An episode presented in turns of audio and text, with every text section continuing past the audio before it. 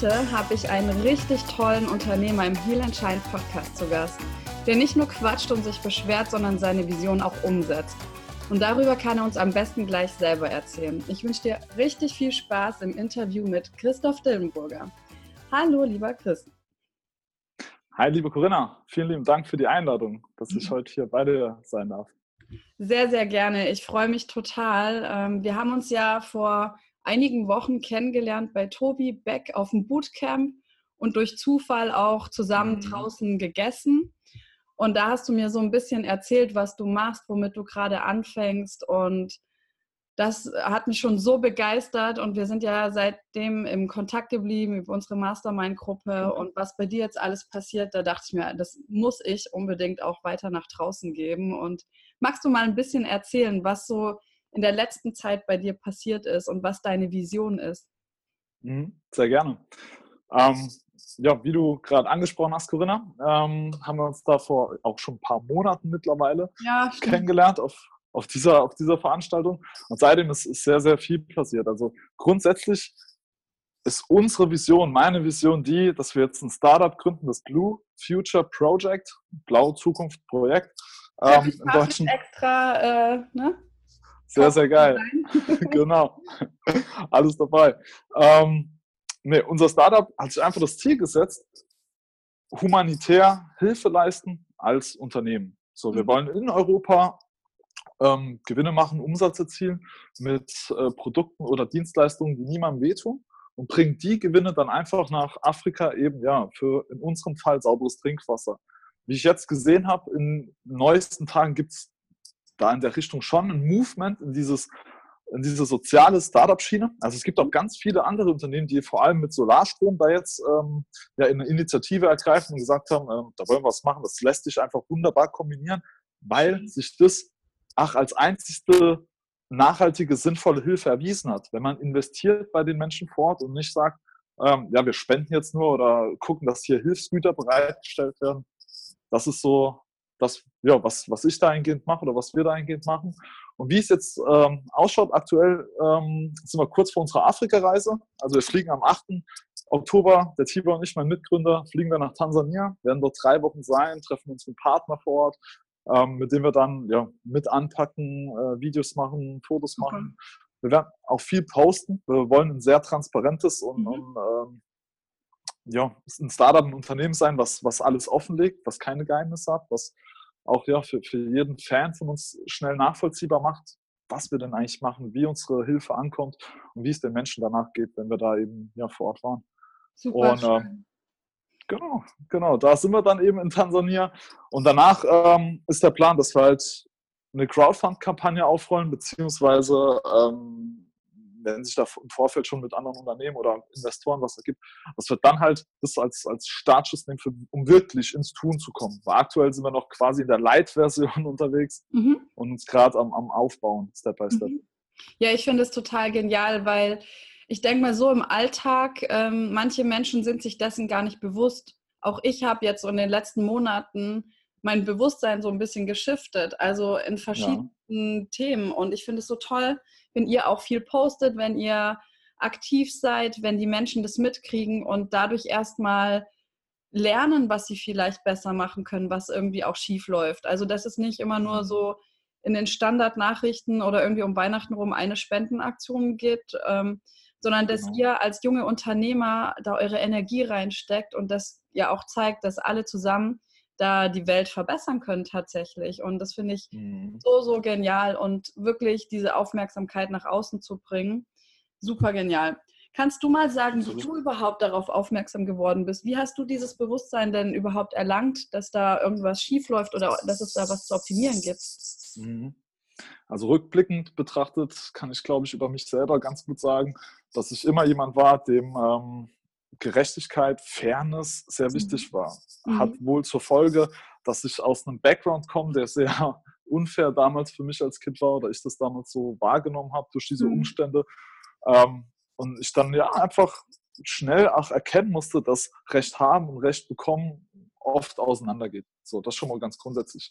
Dann in, in der Form, wir leben ja in einer Zeit hier, 2018, unsere Generation oder unsere beider Generation lebt in einer Zeit, wo viel nach außen gebracht wird über Social Media, dass die Meere immer weiter verdrecken, dass wir unnötigerweise in Hambach die, die Wälder abholzen. All diese Dinge schärfen da ja auch so dieses kollektive Bewusstsein. Mhm. Und in meinem speziellen Fall für Afrika war es so, dass eben meine Lebenspartnerin, ähm, ja, die ich vor über einem Jahr kennengelernt habe und seitdem eine Beziehung mit der führe, ihre Familie hat selber eine Initiative über ihren Opa, der in Simbabwe als mittlerweile 80-jähriger Pensionär und Arzt dort noch ein Krankenhaus mitleitet und Menschen äh, betreut und, und, dort hilft, dass es den wow. Leuten vor Ort wirklich besser geht. Er hat mhm. als Rentner gesagt, ich möchte jetzt nicht meine Zeit hier mit Golf äh, verbringen, sondern auch wiederhin, äh, weit, weiterhin anpacken, mit den Menschen dort zusammen was bewegen. Wow, das hat mir dann auch nochmal diese, die, diesen Weitblick gegeben, zu sagen, mhm. ey, jetzt mal, jetzt mal nochmal Stopp. Was für Möglichkeiten haben wir hier eigentlich in diesem reichen Europa, in diesem reichen Deutschland und wie geht es denn den Menschen wirklich da drüben vor Ort? So an ja. ganz banalen Beispielen oder mit ganz einfachen Dingen. So, weil die, diese Stories, die dort dann teilweise schon rüberkamen, waren echt haaresträubend und wirklich, mhm. wo du denkst, nee, das, das mhm. möchte ich für mich oder Leute in meiner Familie nicht haben. Und wenn dann, wenn man dann noch bedenkt, also so war es auch bei mir, was in neuester Zeit hier, hier gerade passiert, so wenn man an die Vorfälle in Chemnitz denkt, wenn man an die ganzen Dinge denkt, die die Politik jetzt bewegt, damit eben zum Beispiel Flüchtlingsstrome nicht in Europa enden, sondern im Mittelmeer. So Deals mit den, mit den äh, Regierungen, gerade in Nordafrika, mit der Türkei, was, wo ich mir denke, wenn ich das sehe, ich, ich kann da nicht, ich kann da nicht nichts sagen. So, das, das mhm. ist ein, eine unfassbare Tragödie, was da gerade im Mittelmeer passiert, wo nach wie vor Flüchtlinge ohne Ende äh, ertrinken beziehungsweise ertrinken gelassen werden. So, es gab jetzt vor kurzem nochmal äh, vom ZDF einen super tollen Bericht, ja. wo äh, ja, mutige Journalisten dann nochmal offen gedeckt haben, dass es teilweise Flüchtlinge gibt, die sagen, da wurde von, von irgendwelchen äh, Soldaten auf unser Boot geschossen, dass es untergeht. So, wow. Also es ist einmal die Sache. Heute noch stattfindet, oder? Das hört sich so hm. altertümlich Absolut. schon an. Wahnsinn. Absolut. So, und da ist es eben auch das Thema, da kann man eben, wie du ja sagst, viel jammern, viel rumreden, was alles geht, was nicht geht ähm, mhm. und, und die, die, die Situation betrauern. Oder man sagt halt, ey, wie kann man es denn nachhaltig sinnvoll anders machen? Mhm. Und unsere Initiative, genauso wie ganz viele andere, ein Beispiel mit Solarstrom, ähm, sorgt eben dafür, dass Menschen eine Perspektive haben, dass Menschen einen Job haben, ein Einkommen und dann eben gar nicht mehr fliehen müssen. Es will ja, ja auch niemand fliehen, wenn ja. man sich jetzt nochmal auf das Thema Afrika und Flüchtlinge ja. äh, bezieht ähm, sondern die wollen ja alle in der Heimat bei Familie bleiben, so wenn es ja. halt irgendwie möglich ist. Aber ich will, ich will mal einen von diesen Leuten da in Chemnitz sehen, der da auf diese Pegida-Demos geht, wenn er in einem Dorf groß geworden wäre, wo es ganz klar war, wir haben weder Geld, wir haben weder Essen, wir haben weder Möglichkeiten, dich durchzubringen. Du musst jetzt dich auf den Weg machen in das bessere Europa. Wenn du gut kommst, äh, wenn du gut durchkommst, schick Geld zurück. Wenn nicht, bist du halt ein verlorener Sohn. So mit dieser Realität sich mal zu konfrontieren und all dem, was da mithängt an, mhm. an diesem, diesem Rattenschwanz dranhängt. Mhm.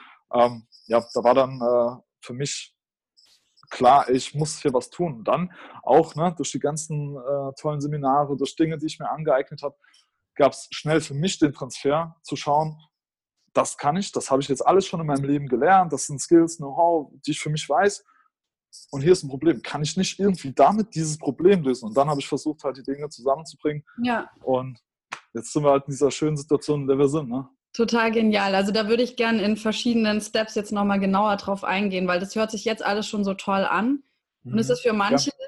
die, die vielleicht auch so ein Bewusstsein entwickelt haben für ein Thema, wo sie sagen, ja, das läuft auf der Welt noch schief, da können wir mehr tun, gerade für benachteiligte Gruppen oder für die Natur. Mhm. Ähm, aber wie man da hinkommt und du hattest vorher angedeutet, bei dir war auch nicht immer alles fair im Leben. Also das heißt auch nicht, du wurdest da äh, mit Blüten umgeben, äh, als Baby nur gepudert und immer bestärkt von Liebe umgeben und deine Eltern schießen dir die ganze Kohle zu. Ähm, mhm. erzähl mal bitte, wie, wie war so dein Start ins Leben? Um, ähm, mein Start ins Leben? Durchwachsen, kann man es nennen, denke ich. Ähm, also ich komme aus einer Familie, Mutter, Papa, Schwester. Ich bin dann das jüngste Kind, meine Schwester ist älter. Und dann war das auch nochmal vorbei. An meine ersten Tage, frühen Tage habe ich relativ wenig Erinnerung. Ich weiß nur, es war nicht immer harmonisch. So, das ist dann darin gegipfelt, als ich gerade von der zweiten in die dritte Klasse gekommen bin, ähm, dass meine Mutter halt mit uns Kindern abgehauen ist, zuerst ins Frauenhaus, weil mein Papa auch ihr sowie uns Kindern gewalttätig äh, gegenüber geworden ist. Und dann haben wir erstmal als, als Familie dort äh, Zuflucht gesucht. Damals war ich, wie gesagt, um die acht, neun Jahre.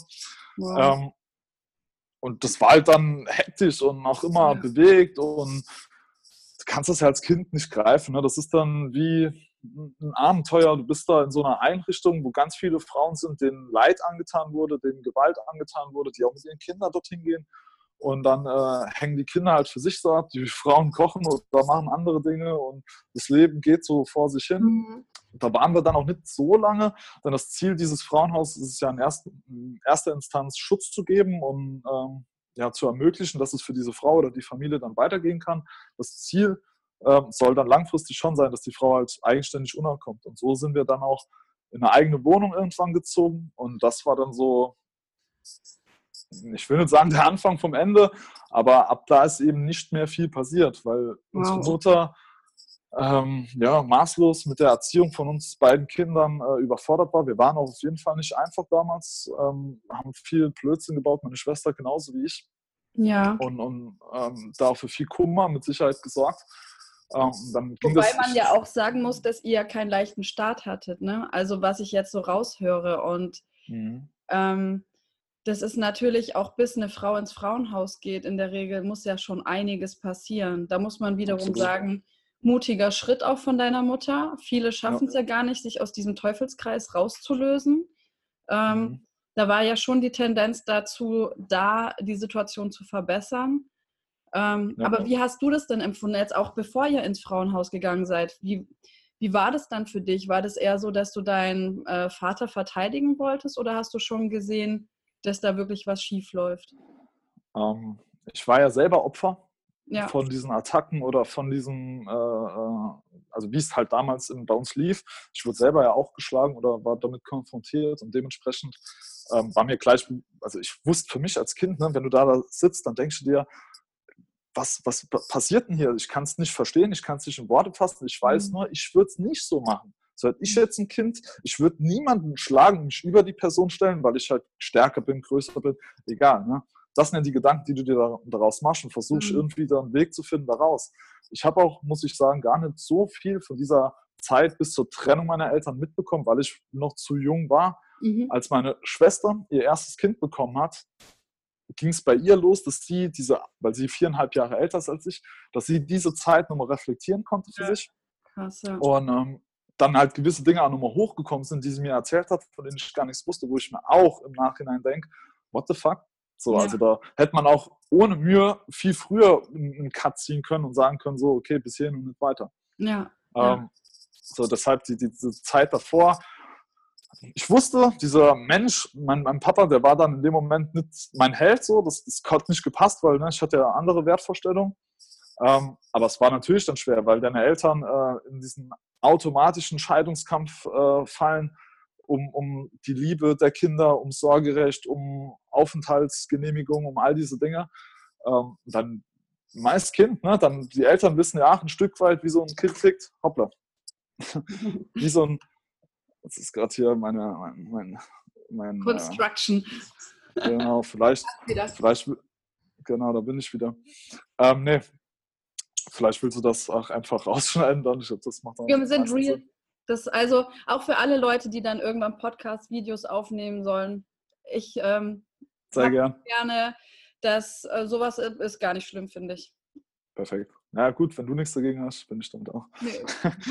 super, super, äh, d'accord. Nee, ähm, Ne, Eltern wissen natürlich, wie Kinder funktionieren und dann werden dir auch mal ein äh, Geschenk gemacht mhm. oder, oder irgendwie was versprochen und so, dass du halt da nochmal gecatcht wirst. Ne? Aber, Aber da war schon noch die Tendenz, weil es hört sich ja von beiden Seiten so an, als wären die überfordert gewesen, noch nicht mit sich im Reinen. Da war schon noch die Tendenz, dass sie die Kinder haben wollten.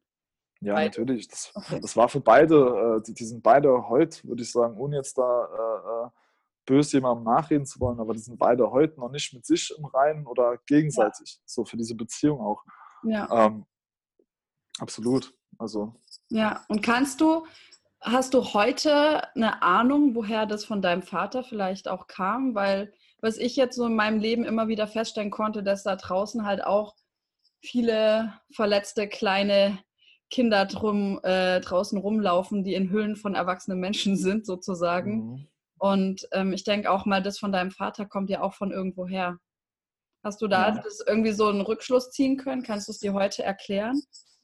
Ich muss dazu sagen, ich habe zu meinem äh, Papa, seit ich 13, 14 bin, jetzt eigentlich keinen Kontakt mhm. mehr, wirklich. Ähm, ich habe mich damals aktiv auch dagegen entschieden, weil mhm. ich gemerkt habe als Teenager, so, das tut mir einfach nicht gut. So bei mhm. all den Dingen, die ich vor, bei all den Dingen, die ich realisieren will, das, das zieht mich nur runter. Und auch mit meiner Mutter nicht mehr so viel. Mit der habe, seit ich ausgezogen bin, hat sich das damals mit meiner Mutter gelegt. Und ich bin dann vor kurzem auch zu der Erkenntnis gekommen, dass ich eigentlich ähm, ja, mich für meinen Anteil auch entschuldigen kann, dass ich mich aussprechen möchte, dann gehen mit meiner Mutter. Das habe ich dann auch gemacht. Es ist jetzt immer noch nicht intensiv, sodass wir sagen, wir gehen jede Woche Kaffee trinken, das nicht. Aber bei meinem Papa habe ich da gar nicht so viel Insights. Ich meine nur, und wenn ich das jetzt so rational beurteilen kann von außen, es wird halt eben auch ins Bild passen. Ich meine, ähm, mal auch mitbekommen, mitbekommen zu haben, ähm, dass da eine psychische Diagnose auch hinten dran steht. Also dass dieser Mensch ähm, generell Probleme hat, wo man sagen könnte, okay, das ist halt einfach Krankheit. So, hier bräuchte man ein Problem, ähm, Lösung, man müsste äh, sich in Therapie begeben oder irgendwas dahingehend machen. Okay, okay. Also das ist so auch mein Standpunkt jetzt für mhm. mich, wie ich die Sache handhabe. Ja, jetzt wenn ich das so betrachte, zu Hause Schwierigkeiten, dann ins Frauenhaus, ähm, dann hast du gesagt, wurde es äh, nicht besser, als ihr ausgezogen seid, dann auch in eine eigene Wohnung mit eurer Mutter. Ähm, da würde mir eigentlich denken, jetzt kommt so der, der Weg, der Aufstieg, ne? dass deine Mutter dir rettet euch da raus aus der Situation endlich, sich selber auch, dass es dann besser wird. Mhm. Ähm, hat sich jetzt nicht so angehört. Vielleicht magst du dazu noch mal was sagen und vor allen Dingen auch, was hat das mit dir gemacht, beziehungsweise wie hast du es geschafft, diese Situation zu überleben, zu überstehen, ohne aufzugeben? Mhm.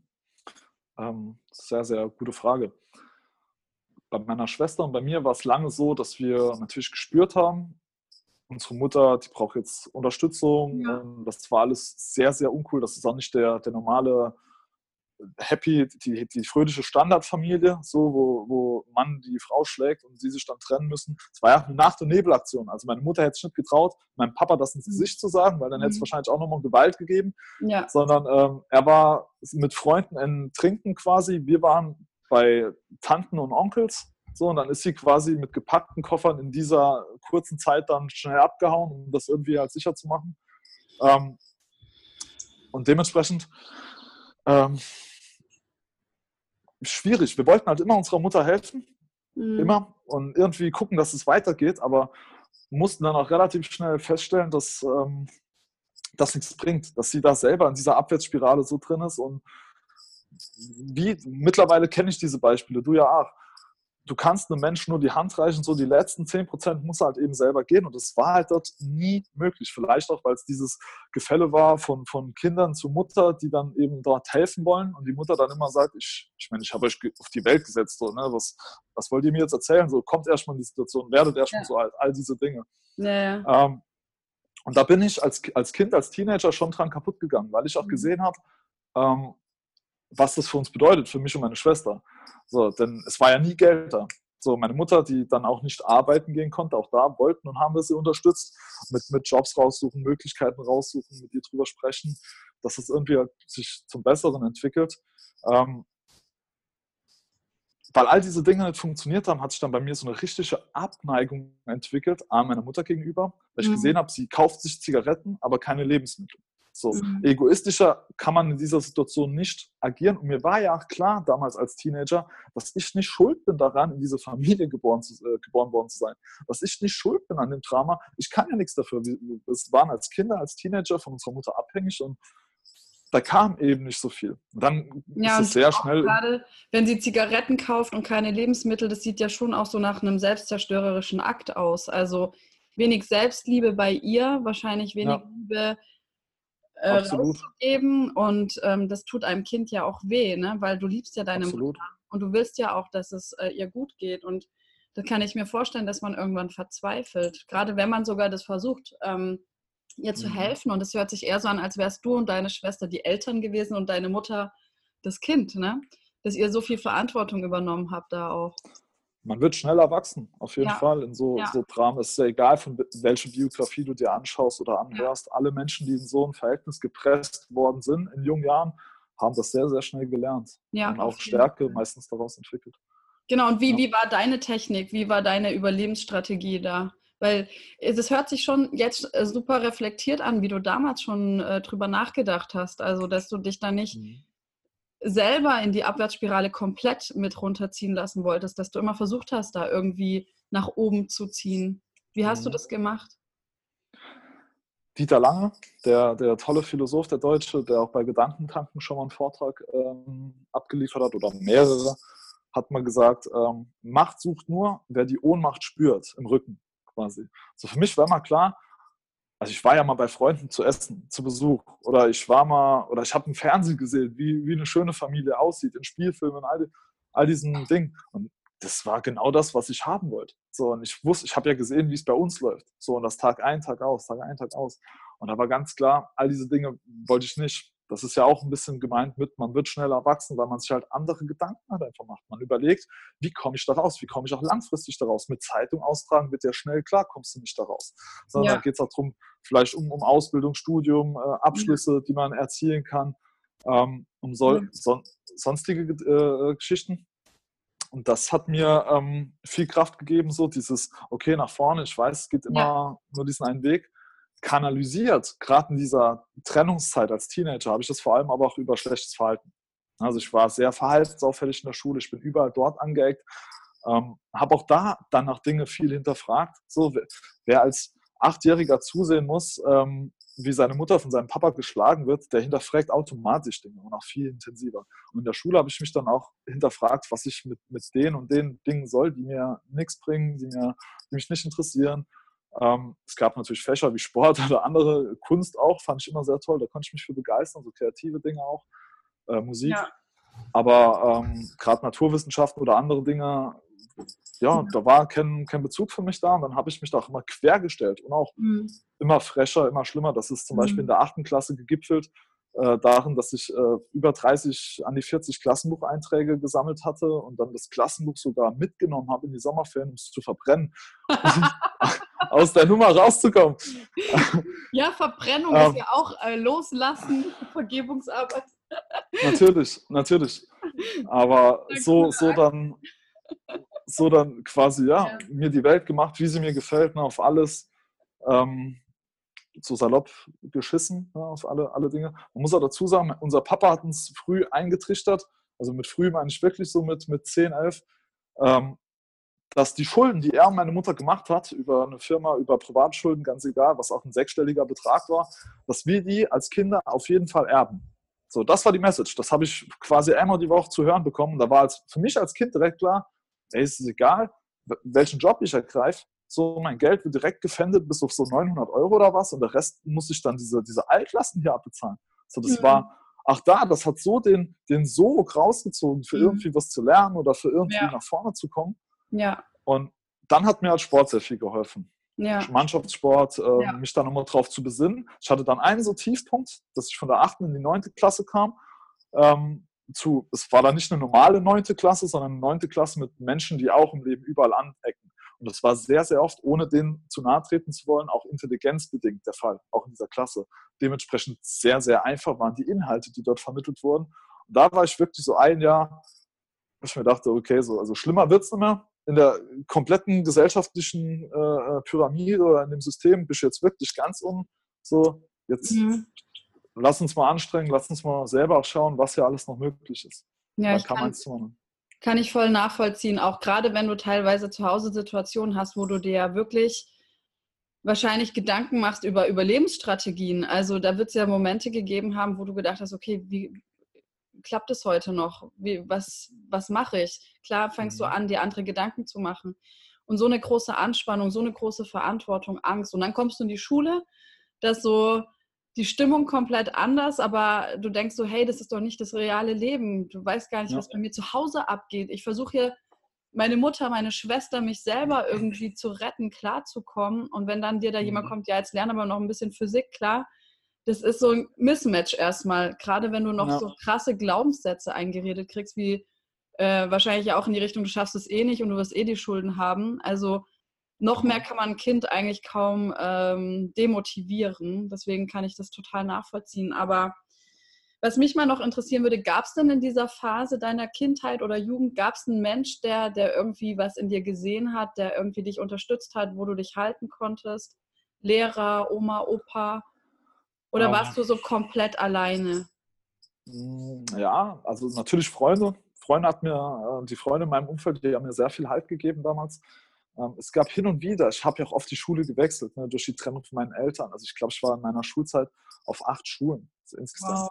Ähm, da gab es hin und wieder mal einen Lehrer, wo ich rückblickend sage, ey, es war eine tolle Persönlichkeit, so wie ich und du, ähm, wir uns auch einen Lehrer einfach vorstellen, der die Kinder fördert, der sich selber zurücknimmt und einfach guckt, ja, dass man den Menschen dieses Kind weiterbringt. Da habe ich ein paar gehabt, aber es war nicht mehr wie eine Handvoll. Ich bin rückblickend sogar sehr, sehr traurig darüber, dass man ähm, als ausgebildeter Pädagoge dann zu dem, auf das Kind zugeht, weil das war auch oft meine Realität und dem Kind in der Schule gesagt habe, ey, wenn du dich jetzt nicht besserst, wenn, wenn das nicht passiert, wenn Mhm. hier, wenn da, dann äh, kommt nochmal Druck, dann kommen nochmal diese Konsequenzen. Du kommst auf eine schwer erziehbaren Schule oder so Mhm. Dinge. Das, waren, das war so der, der ähm, Wortlaut, wie dort gedroht wurde, Ja.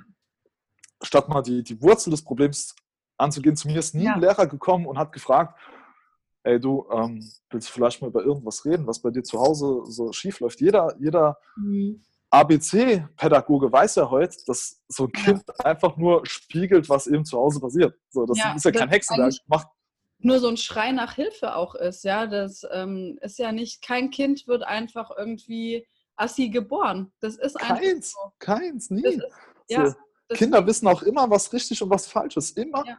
ja, mit der Geburt. genau. Und deswegen, also, krass.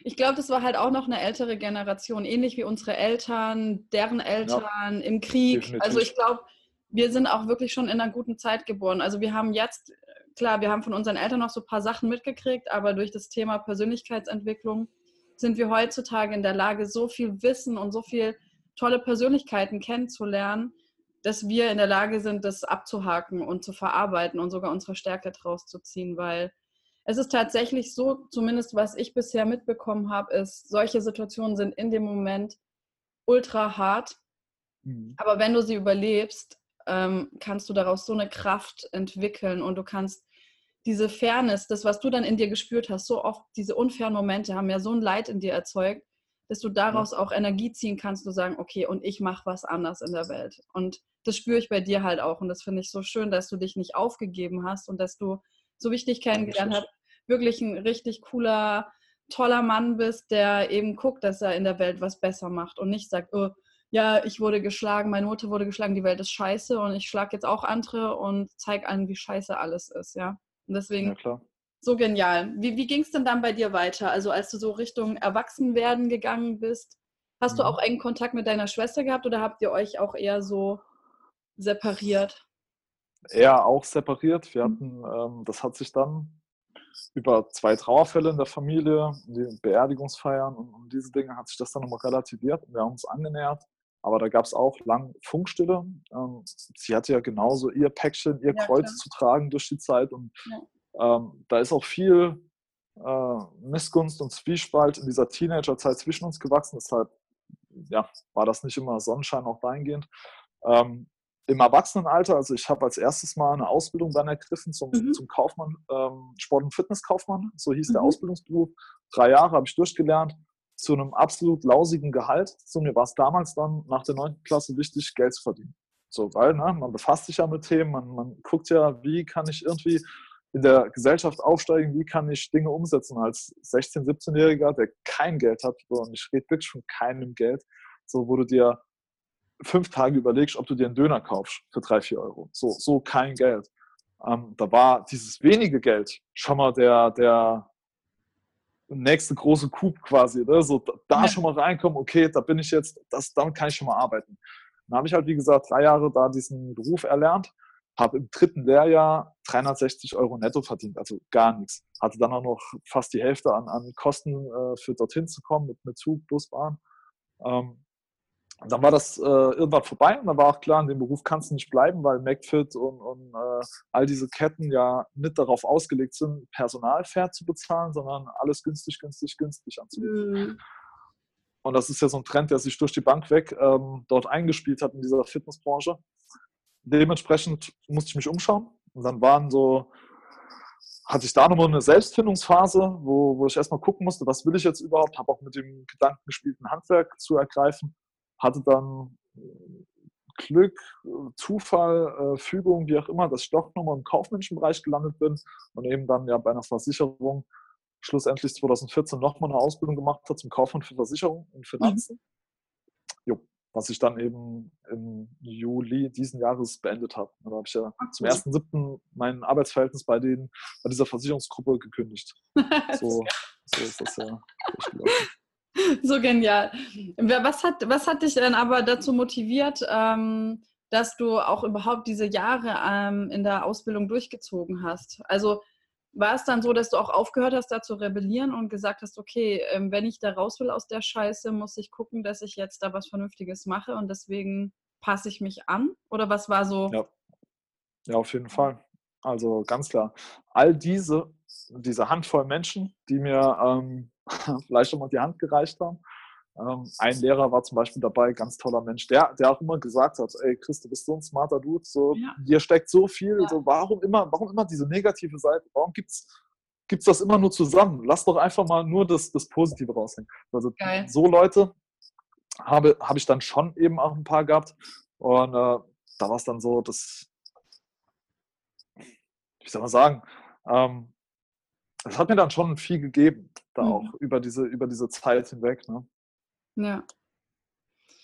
Super. Und wie kam jetzt dann der Schritt, dass du dich dann, also ich meine, du hast dich jetzt so hochgearbeitet, du hast nochmal eine Ausbildung gemacht, dann mhm. so Sicherheit, jetzt hättest du ja loslegen können, da dann auch ein bisschen mehr Geld zu verdienen.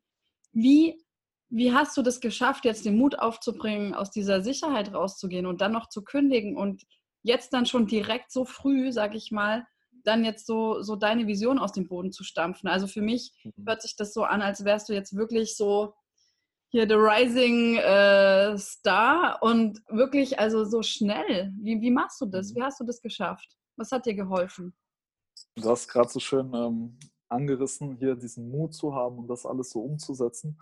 Ähm, diese Sicherheit nach aufzugeben. Sicherheit war genau das, was mich jahrelang getrieben hat. Ne? Aus der ja. Ohnmacht, aus der Angst in das Arbeitsverhältnis, in das, in, in die genau. neuen Strukturen, das Verhalten anpassen und so weiter und so fort, ist ja dann gegipfelt mit einer Ausbildung in einem Bereich hier im Finanzversicherungswesen, wo du einfach sehr viel Geld verdienen kannst. Also ja. es gab Monate in der Ausbildung, da habe ich 5000 Euro brutto verdient als Ach. Azubi. So, das wow. gab es schon. Wenn man sich dort angestrengt hat, viel gearbeitet hat, dann konnte man das auch umsetzen.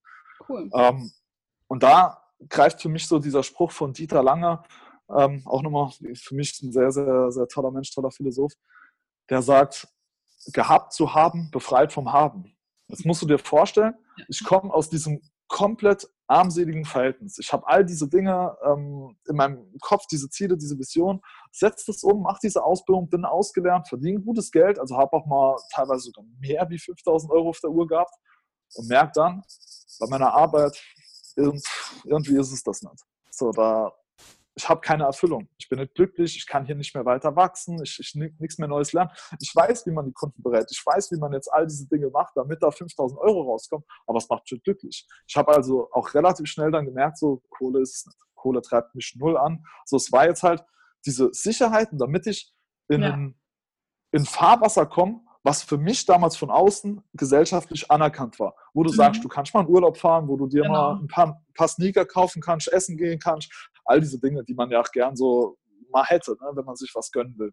Ja. Und das hatte ich aber, ich war halt nicht glücklich. Und dann, das ist dann umgeschlagen in so ein Ohnmachtsgefühl, so vielleicht auch eine, paar, so eine kleine Depression, wenn man so will, wo dann Motivation und Leistung Step by Step immer weiter abflachen. Und ich dann auf die Suche gegangen bin für mich, ja, nach mehr Infos, nach mehr ähm, Learnings jetzt nochmal, wie ich für mich im Leben weiterkomme. Was dann der Startschuss war für Persönlichkeitsentwicklung, auch bei mir dahingehend nochmal. Ja, voll schön. Ja, wie, wie bist du denn da hingekommen? Wie, wie, hast, wie hat dich die Persönlichkeitsentwicklung denn gefunden? Über, es ist ja so, what you focused on expands. Also wenn wir ja. uns auf Probleme konzentrieren, expanden die sich. Wenn wir uns auf was Schönes äh, konzentrieren, dann wird das eben mehr. Und bei, in dieser Suche dann nach mehr kam ich dann irgendwann zu einem Buch von Alex Fischer, dem mhm. äh, Immobilieninvestor aus Düsseldorf, der da ein ganz tolles ja, Buch abgeliefert hat, ja. wo es um, um, finanzielle Intelligenz, Persönlichkeitsentwicklung, all solche Dinge mhm. geht. Reicher als die Geissens heißt und das hat mich dann so gecatcht, ich habe es, weiß nicht, in fünf Tagen oder was durchgelesen, habe danach auch nochmal mit dem Buch gearbeitet, mir Sachen rausgeschrieben und, und teilweise abends vorm Einschlafen nochmal alles gelesen, damit ich sagen kann, alles klar, das Learning habe ich jetzt so in mir gefestigt, dass da nichts mehr passieren kann. Habe meine Werte nochmal neu definiert damals für mich okay. selber. Wichtiger Punkt. Und, ja, wichtiger Punkt an alle, die zuhören. Überdenk ja. mal, wenn du jetzt das Gefühl hast, bei dir läuft im Leben noch nicht alles so, wie du es dir wünschst, mach dir mal als erstes klar, was sind deine Werte im Leben?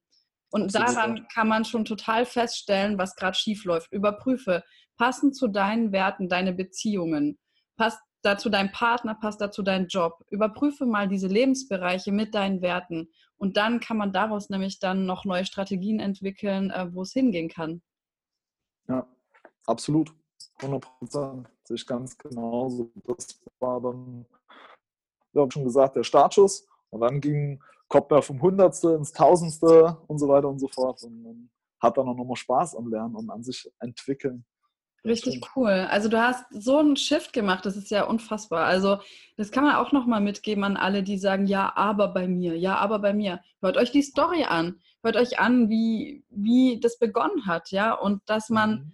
egal wie es begonnen hat, dass man, wenn man eine Entscheidung trifft, sich da rausholen zu wollen und erfolgreich sein zu wollen, das funktioniert. Man muss nicht den, mhm. alles innerhalb von zwei Tagen sich vornehmen, aber es ist ein Prozess.